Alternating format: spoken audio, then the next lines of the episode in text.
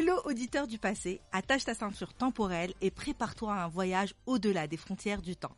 Nous voici en 2050, un futur où les robots sembleraient avoir une personnalité et les iPhones continuent de se montrer révolutionnaires en préparant désormais le café. On pourrait se croire dans un remake de Retour vers le futur, mais ici, pas de voiture volante ni de lacet automatique. Nom de Zeus. En 2050, les êtres humains ont réussi à s'abroger du travail. À force de chantonner Je ne veux pas travailler, l'IA a fini par réduire le travail en fumée.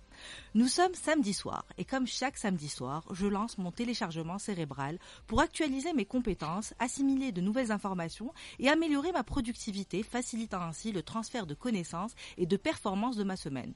Mhm. Petit clin d'œil rapide sur mon compte en banque, encore quelques semaines et je pourrai enfin me payer le dernier iClone pour plus d'automatisation. À bientôt 70 ans, je dois dire que je me suis jamais senti aussi jeune. Visage sculpté par des injections de nano-biorégulateurs, modifications génétiques pour supprimer mes cernes et mes kilos en trop, thérapie régénérative capillaire pour des cheveux denses et toujours soyeux, et enfin, des implants cybernétiques pour m'assurer l'endurance et l'agilité de mes 20 ans. En 2050, on ne meurt pas de vieillesse, mais de mauvais investissements. Dans une prochaine chronique, je vous raconterai comment la fille de la voisine à la sœur de la cousine à la grand-mère de ma cousine a fini en nanomorphose débridée. En gros, euh, tchantet. Une chic fille. Moi, je hein. suis hypé en tout cas. Je veux connaître la suite. El Hassol, je vous disais donc, en 2023, nous connaissons déjà le travail en remote, fortement adopté par la première version du Covid. Ici, dans le futur, on parle plutôt de holo remote. Holo pour hologramme, vous l'aurez compris. N'ayant pas trouvé de solution pour en finir avec les réunions, celles-ci se font désormais à partir de son espace de médiation holographique. On se retrouve ainsi chaque dimanche à incarner son avatar professionnel. Mais attention, bien choisir son avatar est déterminant. Votre avatar définit votre statut social, votre réputation et bien sûr votre sens du style. D'ailleurs, leur prix peut atteindre des millions de tokens. Ce qui a créé un marché parallèle attirant hackers et voleurs virtuels car perdre son avatar, c'est perdre plus que ses données. Le travail à distance n'est pas toujours optimal. Les problèmes de connexion persistent et peuvent créer des situations cocasses d'hologramme, vous voyez. Mais Inch'Allah, tout cela sera très vite réglé grâce à l'installation du dernier satellite d'Elon Musk, euh, Musk, Connex X, en espérant qu'il ne se fasse pas manger cette fois-ci par un requin de l'espace. En 2050, Oula, la référence qui a mis 5 secondes à arriver. en 2050, les métiers ont évolué de manière spectaculaire avec l'introduction massive de l'intelligence artificielle et la robotisation. Les métiers du futur sont davantage axés sur la collaboration homme-machine, ce qui permet de se débarrasser des, tâches répétitives et chronophages.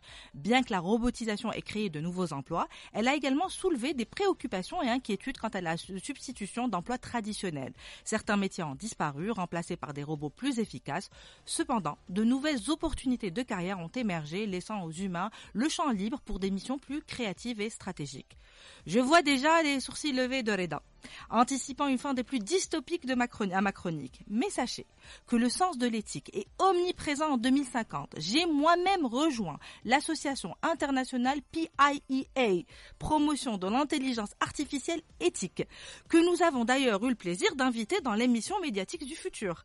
Initiée par la célèbre activiste Greta, cette association est ouverte non seulement aux humains, mais aussi aux robots réformés qui luttent pour un monde moins métallique. on sera présent sur les ondes en 2050, ça fait plaisir nous cherchons tellement à nous cherchons réellement à transcender les clichés de l'apocalypse robotique en faveur d'une collaboration constructive entre hommes et intelligence artificielle.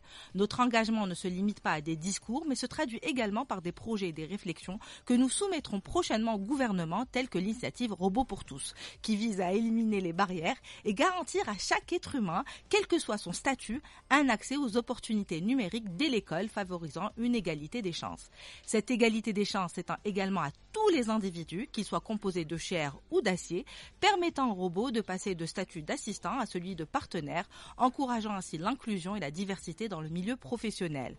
Quant aux questions cruciales de confidentialité de données et de dépendance algorithmique, des ébauches ont été discutées lors d'une mémorable émission de Mediatix, un fameux 14 décembre 2023. Ah, ça, nous guidant toujours dans nos réflexions actuelles.